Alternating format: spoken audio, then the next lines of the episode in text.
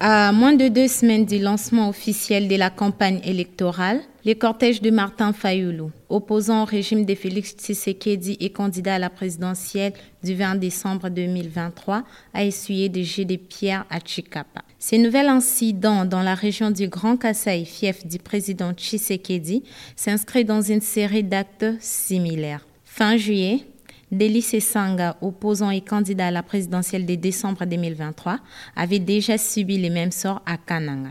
Que faire pour que ces actes de violence ne dégénèrent et n'embrasent le pays durant la campagne électorale? Bonjour, je m'appelle Gamé Manzia, je suis fellow à Ebouteli, Institut congolais de recherche sur la politique, la gouvernance et la violence. Nous sommes le vendredi 10 novembre 2023.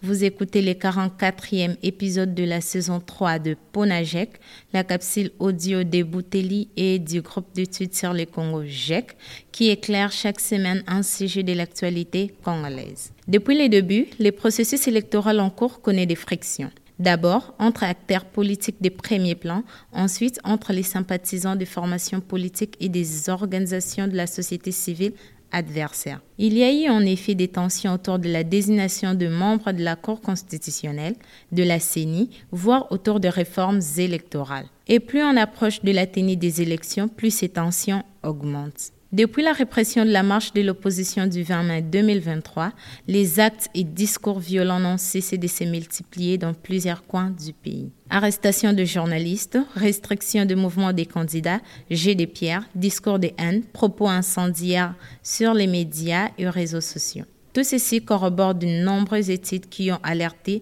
sur les risques de violence au cours de ces processus électoraux.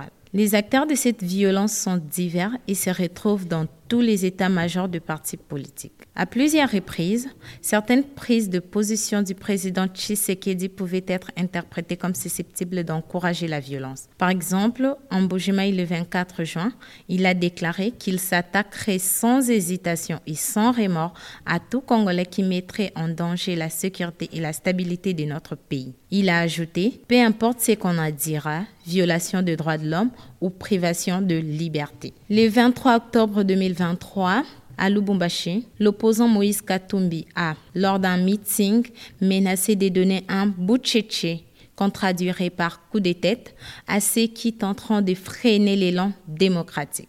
Du côté de la société civile, au mois de septembre, lors de son passage sur la radio Top Congo, Monseigneur Donatien Chole a soutenu que la CENI crée un environnement favorable à une révolution. Avant d'ajouter, je ne serais pas surpris qu'après la publication des résultats, nous puissions vivre une crise que tous les pays regrettera propos qui ont été interprétés par les camps Tshisekedi comme une incitation à un coup d'État militaire. Alors, comment arriver à la désescalade tous les acteurs politiques et sociaux doivent être conscients que leurs discours peuvent, selon les cas, embraser les pays ou prévenir les violences. Ainsi, ils doivent s'abstenir d'inciter à la violence et en même temps la condamner. La condamnation de récentes attaques contre Fayoulou par le président Tshisekedi via sa porte-parole va dans la bonne direction. Mais est-ce suffisant?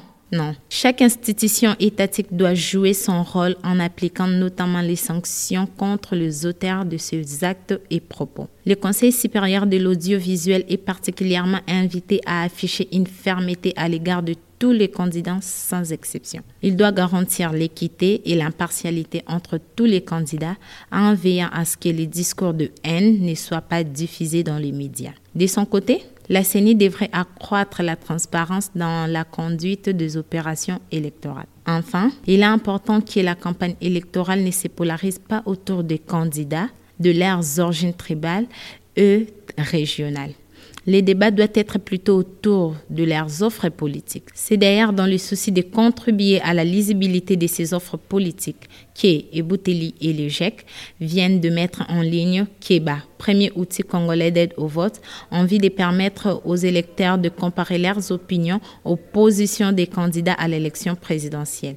D'ici là, vous pouvez recevoir Ponagex chaque vendredi sur votre téléphone en envoyant GEC, G-E-C, au plus 243 89 41 10 542. À bientôt!